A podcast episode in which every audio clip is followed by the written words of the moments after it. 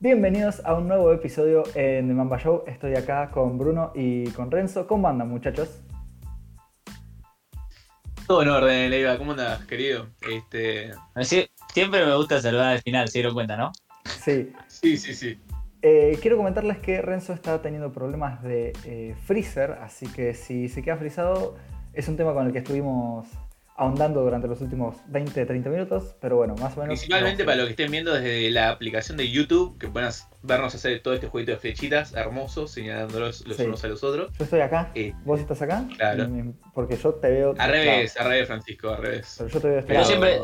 Yo soy siempre estoy abajo. Igual se graba tu pantalla, claro. no pasa nada. Listo, perfecto. Yo siempre, siempre estoy abajo como Sacramento, ¿no? Claro, justamente, eh, representando. Entonces, hoy tenemos algunos temas interesantes para charlar. Vamos a abrir con la noticia de Jonathan Isaac, que se lesionó. Y bueno, yo creo que Orlando pierde una pieza muy importante para su rotación. No sé qué opinan ustedes. Yo creo que la rotación más importante fue la de la rodilla. Se rompió el ligamento cruzado anterior, una lesión que yo conozco muy particularmente de cerca. Este, no es nada bonito y no es nada corto. O sea, estamos hablando de mínimamente seis meses, así que se pierde algo, algo que te diría fin de temporada, principio de playoff y principio de la próxima temporada ya. Y probablemente eh, es una lesión jodida. Vos sabrás. A mí me hizo. A mí me hizo acordar un poco a la. No sé si es la misma lesión, pero a la lesión de, Rose. No, no, la de Bruno no. La de Rose que salta como con los dos pies. Después como que quiere caer en dos tiempos diferentes y como que la, la rodilla no la responde de la mejor manera. Y Fran y yo somos fan de no ver lesiones en vivo porque nos impresionamos mucho. Y yo cuando la vi en Twitter no la podía creer, digo, qué dolor. Yo por suerte no la vi, así estoy contento. Pero les traje stats, como me gustan a mí, eh, para ver el impacto de lo que causa esta pérdida de Isaac en Orlando. Es el jugador número 15 en robos por partido con 1,6 y es el número 5 en tapas por partido con 2,3 interesante, no siendo pivot y jugando poco de, interno. Es el único jugador en toda la liga que tiene más de un robo y medio por partido y más de dos tapas por partido. El único. Y, este muchacho tiene que estar en la charla de jugador defensivo del año. Bueno, debería, pero juega en Orlando Magic. Y para que te des una idea de lo impresionante que es lo que hace Isaac del costado defensivo, está top 50 en Defensive Win Shares que es una estadística muy complicada para explicar. En español, por favor, Francisco. Eh, victorias compartidas. Eh, en ah, defensa no sé cómo se dice en español. Eh, lo busqué en inglés. Y bueno, está top 50. Como decir, bueno, el 50 mejor no es más interés, no es muy impresionante, pero es el único, bueno, el único no, el mejor rankeado de los tres jugadores que juegan en equipos con menos de la mitad de los partidos ganados en la temporada. O sea, es el uno de los tres que juegan partidos en equipos perdedores. Y está en la lista. Muy interesante, muy interesante lo de Isaac. Y, bueno, es una pérdida, yo creo que dura para un equipo que tiene para jugar ahora en lo que queda contra Toronto, Boston, Filadelfia, los Nets y los Pelicans. Y defendiendo también el octavo puesto. Claro. Para los playoffs. Va a estar complicado contra estos Nets, que ya vamos a hablar un poquito de los Nets con Renzo, pero, pero tiene, tiene partidos difíciles. Orlando y no tiene a Isaac, que es el defensor primario. Eh, Renzo, ahora sí se me frizó. Ahí está. No, yo lo veo bien. Ah. Ahí está. Estoy, estoy, acá. Me asusté, eh, complicado lo de, lo de Isaac, más que nada para Orlando, porque es una de las piezas jóvenes que, que puede alternar, como dijo Fran, tanto de jugar un poco de interior, en el puesto de 4, como de alero. Es bastante versátil en esos momentos, pero Sí, siempre las lesiones son duras para los equipos y más para equipos con tan pocas piezas como puede llegar a ser Orlando. sin duda. Eh, bueno, siguiendo con jugadores de piezas jóvenes, tenemos a Zion Williamson, quien es la tapa de, de, esta carátula, si lo están viendo en YouTube, que bueno, está enojado por su restricción de minutos. No sé qué opinan ustedes, no sé cómo lo vieron jugando estos días. Renzo, yo preferí que arranques vos porque vas a tener opiniones mucho más oportunas que yo al respecto. No, yo lo que lo veo, eh, o sea, es un jugador con un, físico increíble y un buen, un buen talento tanto en defensa como en ataque, me parece que es bastante completo, pero no lo veo en ritmo. No sé si, si, se entiende. O sea, es un buen jugador físico, pero no lo veo en ritmo de juego. Lo veo como. pasa que decir pesado es decirle gordo. Y claramente gordo no es. Pero lo veo pesado, lo veo como llegando a las transiciones. O sea, complicado lo veo, pero lo veo que tiene un futuro increíble. Y entiendo que por ahí tenga restricción de minutos por el tema de que viene una lesión. Eh, justo Sion viene una lesión, malísimo. Eh, y no lo, para mí no lo quieren arriesgar tanto, está bien. Eh, toda la gente lo cataloga como el nuevo LeBron James, entonces hay que tener un poquito, la franquicia tiene que ponerle un poquito el freno de mano, como se dice acá, porque si no va a empezar a volar por los aires este pibe. Bueno, Zion en lo... Creo... Perdón, me cortaste la opinión, Francisco. Yo ahí, me enganchaba justo por el lado donde venía Renzo. Para mí tiene un, lindo potencial para explotar y llegar a un nivel como, como el que muchos comparan con LeBron. Pero para mí no se volvió bien de la reacción. Tipo, no volvió bien. Yo lo veo caminando incluso peor. Veía un video el otro día en, YouTube, eh, perdón, en Instagram, comparando su caminata antes y después de la lesión. O sea, ahora en la burbuja y antes de la burbuja. Y el muchacho camina más torcido incluso. O sea, está bien, bajó un poco para ahí la grasa muscular, aumentó el peso de músculo pero igualmente sigue caminando medio raro, lo cual le puede complicar la rodilla y jodérsela muchísimo más. Bueno, estadísticamente Zion está promediando 18 minutos por partido apenas para un jugador de ese tamaño. O sea, básicamente juega la mitad de lo que juega Giannis Antetokounmpo y es igual de importante para su equipo que Giannis, básicamente. Eh, no en talento, pero sí en importancia del roster. Y bueno, está 1-2 los Pelicans eh, hasta ahora en Orlando. Y los partidos que le quedan son jugados, no complicados, pero son, son jugados. Primero tiene a Sacramento, que lo va a tener dos veces, Renzo F en el chat. Eh, tiene a Washington, otro equipo de los flojos, a los Spurs, que sorprendentemente están dando pelea, y el último partido que tienen es contra justamente Orlando Magic, que, pueden sacar ventaja de eso, ya que es un partido más fácil que el que tienen los Grizzlies y, los Blazers, que bueno, capaz se pueden meter en ese octavo o noveno puesto de, que ya vamos a estar hablando. Siempre me trago, ¿eh? ¿eh? yo creo que Zion obviamente parece algo lesionado y considerando que estaba jugando cerca de 32 minutos por partido eh, cuando se terminó la temporada, los últimos 10 partidos jugó todos arriba de 30. Yo creo que está bien que lo cuiden, ¿qué les voy a decir? Sí, sí. Eh, hay que jugársela por los playoffs, pero aún en playoffs no sé ustedes, pero yo creo que los Pelicans no tienen chance de salir campeones. Aparte es ah. joven todavía, tipo, lo tiene que cuidar por esto. Si los Pelicans ganan la NBA este año, yo me rapo. lo tenemos, ok, lo tenemos, lo tenemos registrado. Renzo hizo los Pelicans. La verdad que los si, Pelicans. Si, Lonzo Ball sale MVP de las finales, me lo tatúo. Yo también me lo tatúo. Es más, yo ya me tatué a Curry. Mira si no me voy a tatuar a Alonso, papá. Vos, Leva, no hay tatuaje que por bien que no te venga mal, ¿eh? No me acuerdo cómo era el refrán, pero la verdad que. No hay tatuaje que por bien no venga. Eh, bueno, Vamos a hablar... entra cualquiera. Vamos a hablar un poco de rumores que, los tenemos alejados después de, tanta temporada sin, movimientos. Sobre Satch Lavin y Bradley Bill, dos estrellas. Bradley Bill tal vez una superestrella, no sé cómo lo catalogarán ustedes que pueden estar en el vértice de irse de su equipo. Por ejemplo, los Knicks y los Nets están ambos interesados en los dos jugadores. Los Knicks porque son los Knicks. Los Nets porque están buscando, claro, los Nets están buscando esa tercera estrella, que bueno, Caris Levert yo creo que puede pelear por ese puesto, pero son dos equipos que están pisando muy fuerte en esa charla. Sí, eh, más llamativo lo de Bradley Bill, ¿no? Por ahí que ya está un poco más establecido eh, que Lavin en la liga. Eh, como dijiste vos, para mí es una superestrella. Eh, no sé qué tanto podrías funcionar en ninguno de los dos equipos. En los Knicks iría a perder el tiempo, más que lo que lo está perdiendo ahora en, Washington. Y ah, en los Nets, yo no sé si ya con la carrera que tiene hecha Bradley Bill va a querer ir a hacer la tercera espada de Durant y Irving. Es como no te van a pasar una pelota, hermano. Vas a estar ahí buscando, buscando tiros cómodos y todo, pero para mí no se vaya a ninguno de los dos equipos, ya te lo digo.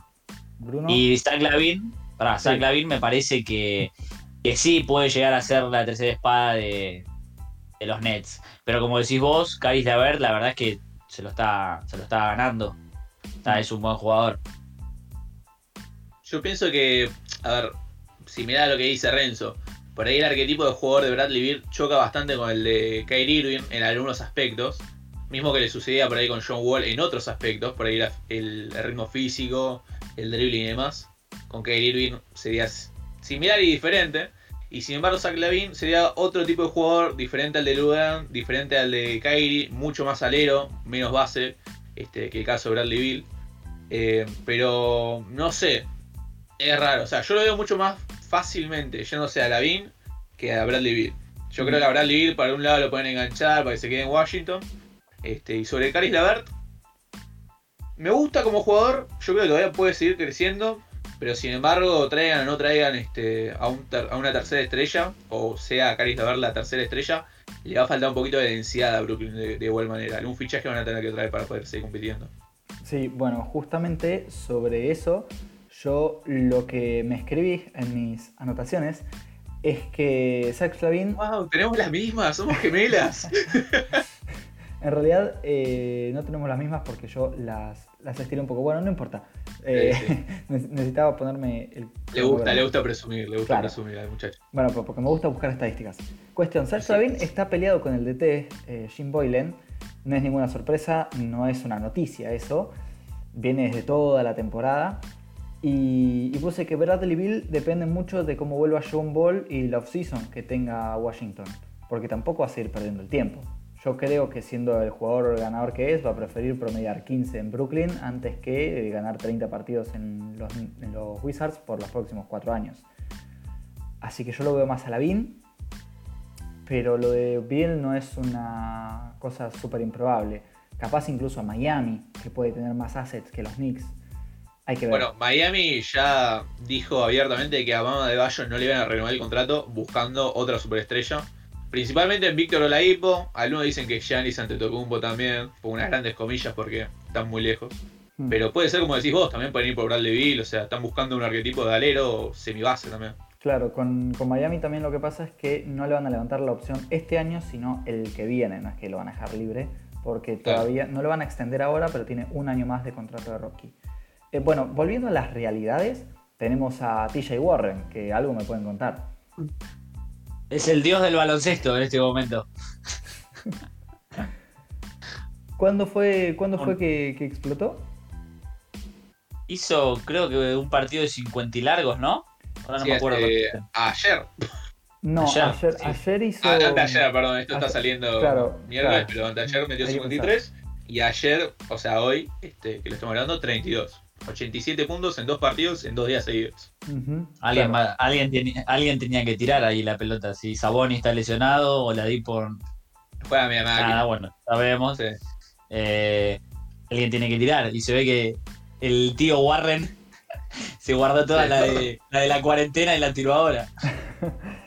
Eh, bueno, hizo una declaración, no sé si la escucharon. Estaba medio caliente, fue el partido. Juega en Indiana, amigo. ¿Te escucho vos, Francisco? Eh, bueno, vieron que lo traspasaron de, Phoenix en la noche del draft por plata, básicamente, por derechos de cash.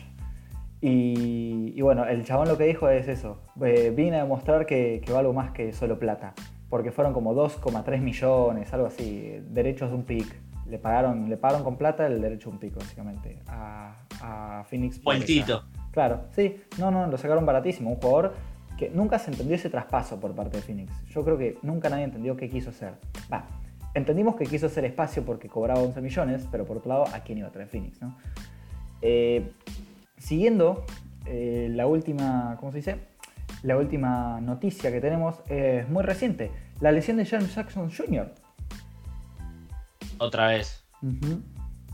Que mm, se rompió y va a estar afuera por toda la temporada.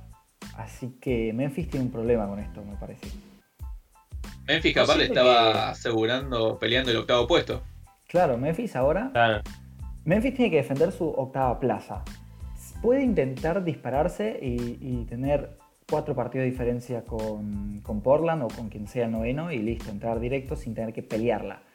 Pero para mí eso es imposible. Y sin tu segundo máximo anotador, es un tema. ¿No sienten que, últimamente los jugadores se lesionan más? Como que antes no pasaba que hubiera tantas lesiones y tan fuertes, como que Tipo, es como decimos, hoy se rompió este. Ah, no, pero ayer se rompió el otro. Y es como que ahí.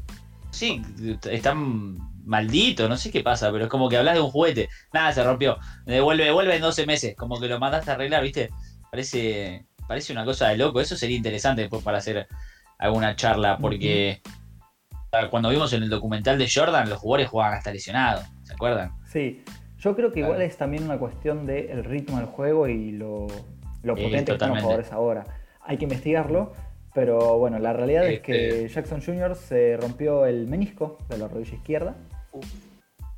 Difícil. Y bueno, va a estar out y vamos a ver qué pasa con Memphis, cómo puede defenderse. Te tengo dos, lesiones más frescas. Va, lesiones a confirmar, de hecho, porque me acaba de llegar la notificación recién. De Goran Dragic, que salió muy molesto con el tobillo, rengueando duro, duro y de un favorito tuyo, eh, Leiva, no sé si lo, conoces o lo viste por ahí. Luka Doncic se retiró del partido agarrándose el mismo dedo que ya se había lesionado en la temporada regular.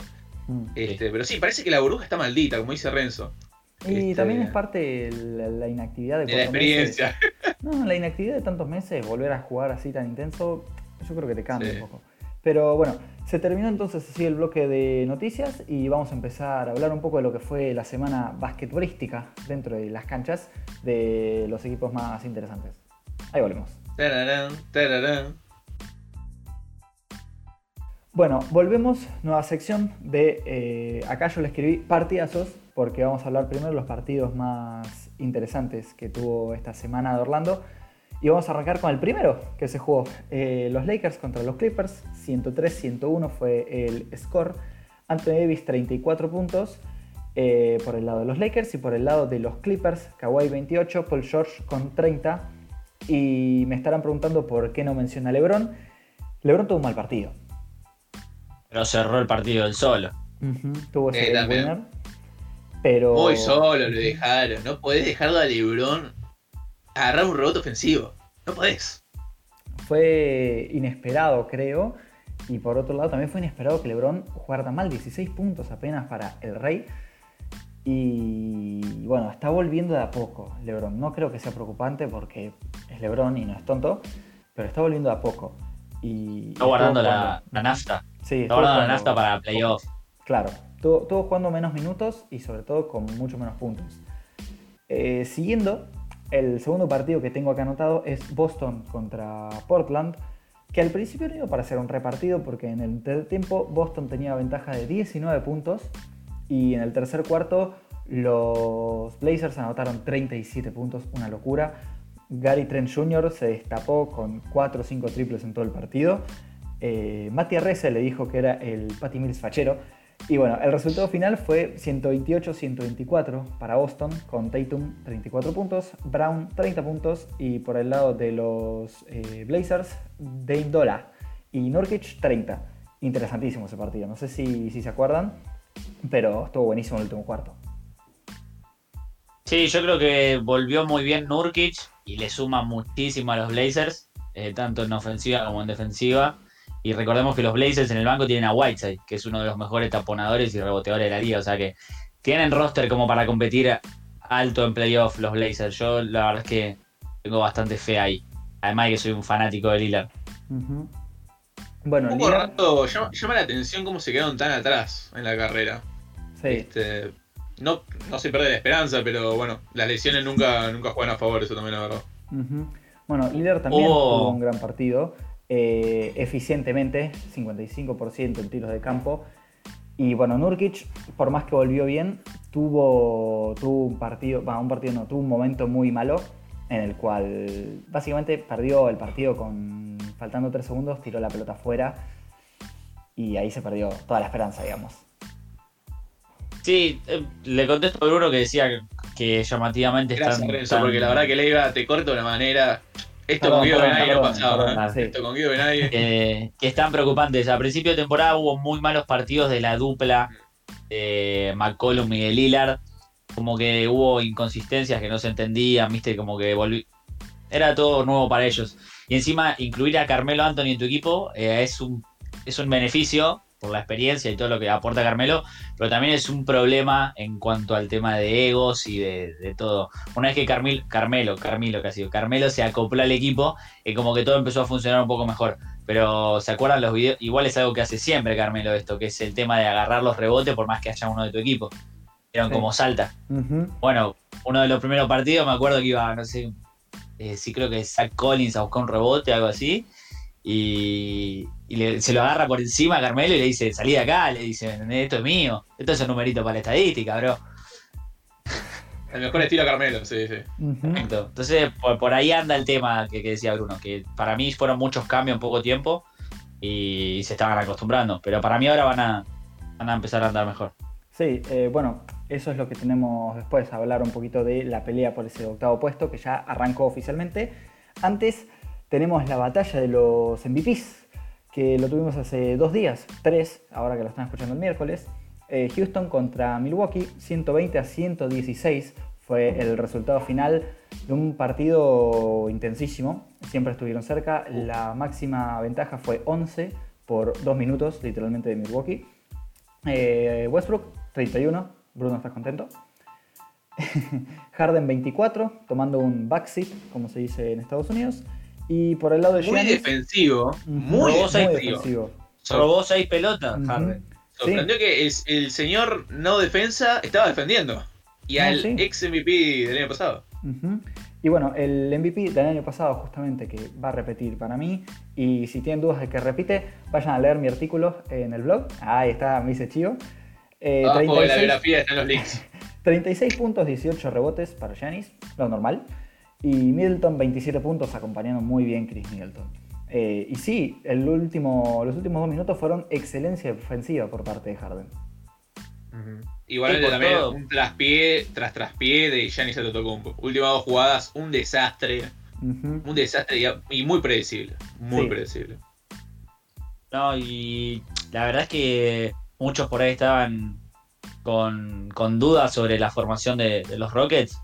Lo que está defendiendo Covington y PG Tucker no tiene nombre.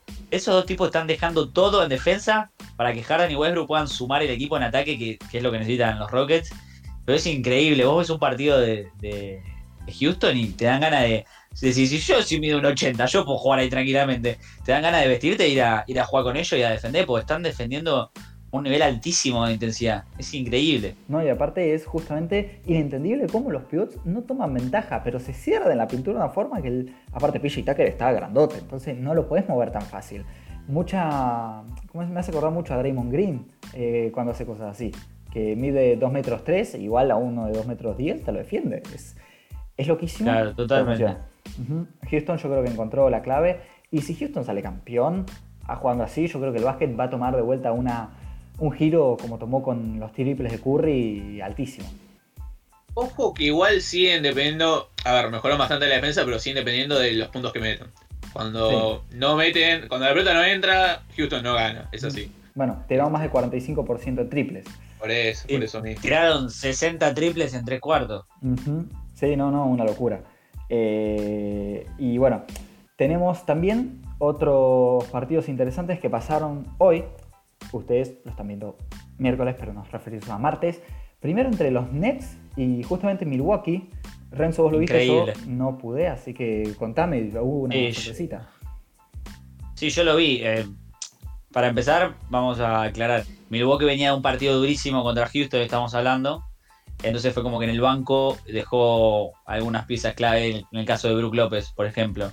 Y eso en un equipo como Milwaukee, también es a Giannis, a Middleton, todo, pero la ofensiva y la defensiva también es, muy importante eh, el hecho de tener a Brook López ahí. Sabemos que es un 5 que se puede abrir a tirar, que, es buen defensor de poste, que eh, corrige tiros a los demás compañeros. Eh, entonces es complicado que no esté. Y en el, por el lado de Brooklyn no jugaron ni Jarrett Allen, su, su pivot así, digamos, más, más predominante, ni Caris Levert, su anotador en este momento sin Durant y sin Irving. O sea, fue como un partido rarísimo. Esta, estaba Giannis en cancha, pero como que quedó medio, medio opacado, no sé si estaba cansado, no sé qué pasó. Así que se llevó la victoria 119-116 los Nets. Eh, podemos destacar a Timothée Luau Cabrot, como le, como le gusta a Leiva que lo diga, con 26 puntos en 30 minutos. Por ahí es un chico que ni fu ni fa y mirá, te metió 26 puntos contra, contra Giannis. Sí, sobre todo después de lo mal que había jugado en Filadelfia cuando arrancó, era un completamente desconocido y mm, hay que ver, hay que estar atento. Así que por el partido que, acabo de mencionar, o sea, Brooklyn metió 40 puntos en el cuarto. O sea, fue una locura. Arrancaron enchufadísimo. Se notó la vuelta de un favorito de la gente, Jamal Crawford. Jamal Crawford. sí. me encanta ese jugador, no sé por qué. Es un tipo que lo toma acá en, un pequeño pedacito de mi corazón. Jugó 5 minutos. Jugó 5 minutos, hizo 5 puntos y 3 asistencias. Después dijo, chavo, me voy a sentar, chicos. fue, fue eso lo que tenía que hacer. Y, bueno, y tenemos también otro partido, el momento Kobe de la semana. Uh, un cierre hermoso. Partido, la verdad que raramente peleado entre los Clippers, segundo puesto del oeste, y los Suns, que corregime la décimo puesto más o menos. Los Phoenix Suns están eh, doceavos. 12, doceavos. Me quedé atrás entonces.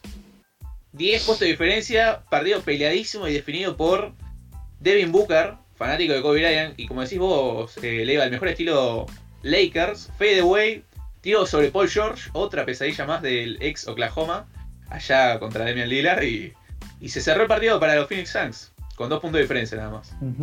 Eh, Renzo, ¿me tenés las stats? Sí, te tengo las stats. Devin Booker metió 35 puntos, 4 rebotes, 8 asistencias, para los que dicen que no pasa la pelota, metió 4 asistencias más que Rubio. Eh, con un 52% de tiro de campos y un 6 de 9 en triples, con un 66% de, desde la línea de, 3. Déjenme mandarle un shout out, un saludo o mencionarlo a, a Luigi Garay, un amigo mío que ustedes conocen, que es fanático de Devin Booker desde la universidad y dice que es un killer y con la pelota en las manos es, después de Harden, el más, más peligroso de toda la liga. Yo estoy de acuerdo. yo le mando otro saludo a Nicolás Edelkop, que también lo tiene ahí como prócer a, a Devin Booker este, desde hace también un montón, desde que mm. arrancó en la NBA más o menos. Yo les quiero decir una cosa, desde el año de Rocky de Devin Booker, que me quise comprar una camiseta que nunca encontré de Phoenix, y el año pasado la encontró mi mamá en realidad en una NBA Store, pero solo había talle large y no me la compré. Así que yo también soy fan de Booker, ¿eh? no me dejen afuera. Yo que buscar en los talles para niños, le a eso lo que pasa. yo quiero estar subido al de Booker de 2017. Lo, lo eh, preocupante de los Clippers es que están perdiendo partidos con Kawhi y Paul George jugando arriba de 34, 35 minutos. No es que se les están restringiendo los minutos o están jugando a menos o, poco porque están clasificados a playoff o por ahí buscan el primer lugar contra los Lakers. Eh, no existe el, management. No, no, no, no, o sea, es increíble que con dos de los mejores jugadores defensivos de la liga, como Phoenix. Eso es preocupante.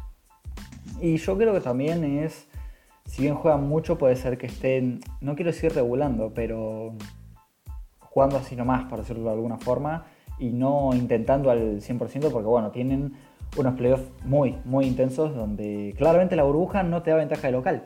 Los locales están ganando hasta ahora, creo que 20 eh, a 16 eh, es el récord para el equipo local o algo así, pero igualmente es un margen de diferencia muy chico con respecto a lo que es en la temporada normal. Así que en Orlando yo no sé qué tantas diferencias hay. Puede haber una sorpresota. Hay que estar atentos. Y es, complicado. Es complicado aparte la cancha no es de nadie. O sea, hmm. es, claro, es, lo que hablábamos. Es lo más neutral que existe. Es lo que hablábamos el otro día diciendo, se va a jugar una final de NBA sin público es increíble. eso va a pasar. Es, relativo porque vas a tener a los, jugadores de otros equipos. Pero bueno, este, yo quiero, me, encantaría ver ahí la hinchada, los, no sé, el, que sobre, no sé, sea LeBron, sea Kawhi, sea Giannis, el que no llega a la final, todos los equipos ahí, lo que, lo que puede llegar a ser, ¿no? Para, para ustedes. Déjame soñar con un Devin Booker agarrado ahí de la reja, agitando la romera. el mejor estilo Chicago. Si, si tu equipo no, no llega a la final, ¿no? Eh, te quedás ahí en la burbuja, bueno, por todo el tema del protocolo y demás. No sé cómo será, si cuando van quedando eliminados se pueden ir o no. La verdad es que desconozco. Sí, se pueden pero... ir. Una vez arrancados los, los playoffs, tienen que hacerse con todos los demás, pero se pueden ir. bueno, suponete que, no sé, llega sorpresivamente Miami Heat a la final. Yo creo que todo el este se va a quedar a verlo. Todos los equipos del este le van a dar un apoyo.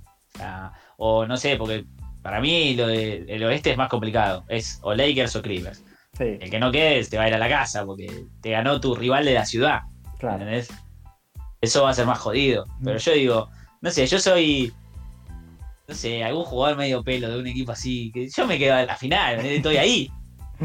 claro, sí, puede ser. Eh, ponele que, eh, no sé, sos Norman Powell de Toronto, que pega en la semi. Ya estoy en la semi, estoy a dos semanas de Yo me quedo. Claro, yo me quedo por dos semanas más, me quedo a verlas y las veo ahí sentadito. Convengamos que también tienen todo pago, están todo cómodo.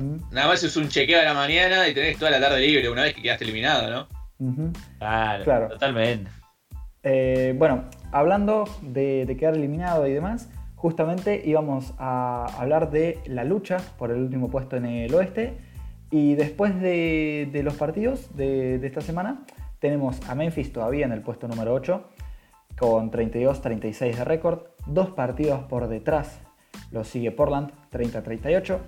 Eh, dos partidos atrás también están los Spurs, sorpresivamente que no dan el brazo a torcer, pese que iban a buscar un reconstrucción con jóvenes, pero siguen jugando bien. Lástima el partido que perdieron contra Filadelfia, fue inexplicable lo que pasó ahí. No podés no defender al que pasa de costado si es un tirador encima. No, fue increíble. Ay, de Jonte, de Jonte. Bueno, número 11 están los Pelicans, justamente que bajaron del, 10 al 11. Dos juegos y medio por detrás, los Pelicans tienen que ponerse las pilas ya. Y bueno, el último equipo con chances es Phoenix, que está tres juegos por detrás. También está Sacramento, pero bueno, Renzo, ya dijimos que. Sacramento. No, queda afuera. Pierde un partido y ya Igual, queda. Lo que está jugando de Aaron Fox no tiene nombre. Increíble lo que está jugando de Aaron Fox. Así que yo con estas posiciones y con la tendencia un poco marcándose, les pregunto, ¿quién se queda con el octavo puesto y quién avanza a los playoffs? Porque aún con un octavo puesto hay que pelear esa plaza. Para mí, Spurs tienen el mejor técnico de la historia del NBA en el banco. No puede ser que un equipo de rookies con jóvenes estrellas o con buen potencial. Para mí, yo ya te digo que los Grizzlies sin Jaren Jackson se caen.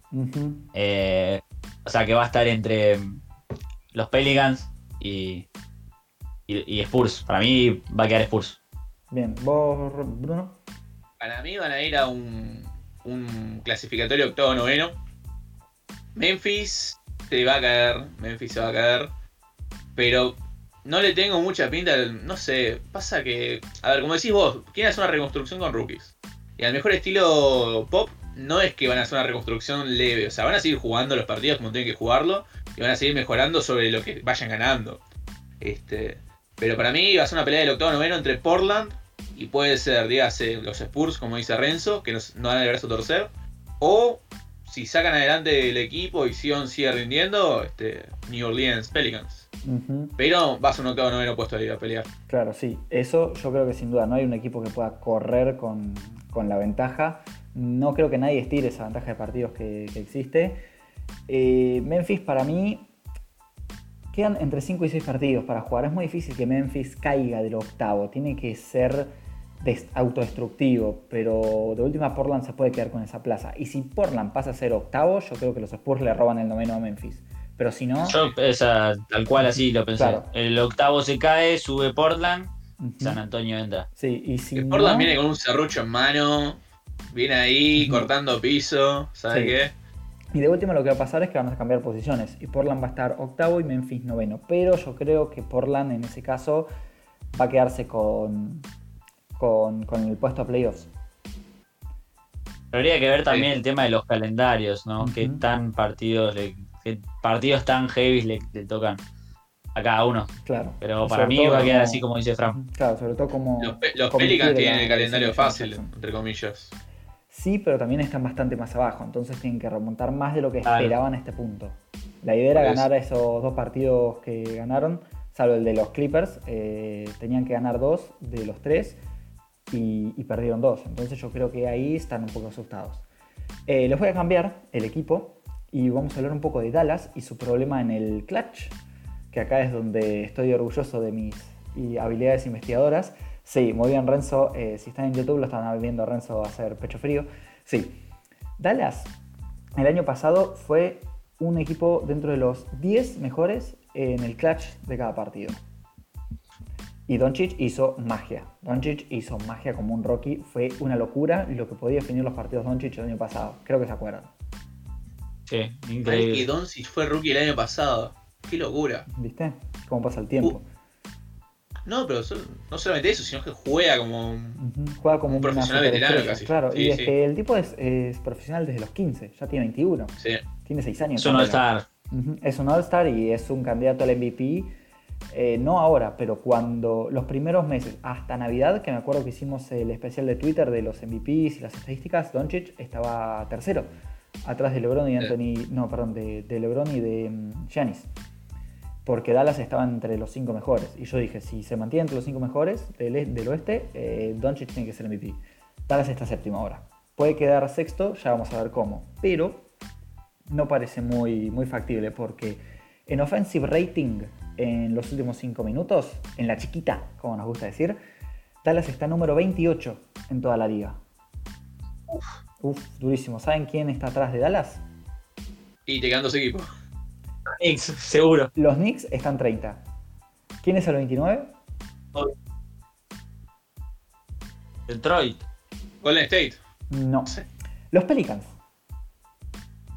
Increíblemente. ¿En serio? In- Ajá, increíblemente los Pelicans. Son el anteúltimo peor equipo ofensivo en el- la chiquita. Bueno, también tiene un problema de eficacia Dallas porque está número 19 en toda la liga en tiros de campo con 42%. Número 19, o sea, está entre los 11 peores. Está en el top 20 feo. Y, y bueno, está número 16, por abajo de lo que es la media, en tiros de 3 puntos, con 30% apenas. En el clutch, sí, cuando cuenta. Que es pobrísimo, es pobrísimo. Eh, les tiro una data también que está en número 22, o sea, en el, acá literalmente puse top 8 malo, de pérdidas. Son eh, el octavo equipo que más pérdidas tiene en los últimos 5 minutos de los partidos. De, Desastroso. de hecho, hoy cuando, cuando repasamos las estadísticas de, de Doncic en el partido que, que se jugó hoy, eh, todo decía, yo lo primero que dije fue no puede ser que haya una escolta con 20 rebotes. Es increíble. No haces un box out, o sea, no lo sacás una vez, que va siempre de la línea de full, tenés que sacar la línea de triple. Eh, todo el mundo se quedó con los 20 rebotes, pero yo me quedé con 6 pérdidas de, de Doncic. No me quise fijar las del equipo en general, pero ya si tu mejor jugador pierde 6 pelotas, estás un poco hasta las manos. También juega como algo así como 38 40 minutos por partido. Y tiene mucho, mucho porcentaje de, de uso. Es uno de los 5 cinco mejores, no sé, pero 5 jugadores que más tienen la pelota en las manos en toda la liga. Y es la peso sería fundamental de Dallas. O sea, Sí. todo el, el equipo de 100%. Dallas pivotea alrededor de él, Ujú. para la redundancia. Sí, Es, es sorprendente, aparte del número de triple que vos mencionás, porque teniendo a Luca, que es un gran tirador, por lo menos tiene un, un lindo mixtape extenso de triples, step back triples, y con Seth Curry, que estén Y en por una posición. Y por Singis también, claro. En una posición tan paupérrima de triples es sorprendente. También, eh, también está Hardaway, ¿cómo es Tim Hardaway Jr., Jr. killer, y Finney Smith, que también está tirando 34%. De lo que estamos hablando es en los últimos 5 minutos de partido. O sea que pueden ser los mejores tiradores del equipo, pero cuando llegan los momentos clave, ay, ay, ay, eh, gallinean un poquito. la gallinita de Tevez. Bueno, también están justamente número 27 en True Shooting, que es básicamente los tiros no forzados que toma. ¿Los cada tiros de verdad? Claro, los tiros que son bien seleccionados, digamos, no los tiros Claro. forzados por la chicharra. Eh, 27 en toda la liga.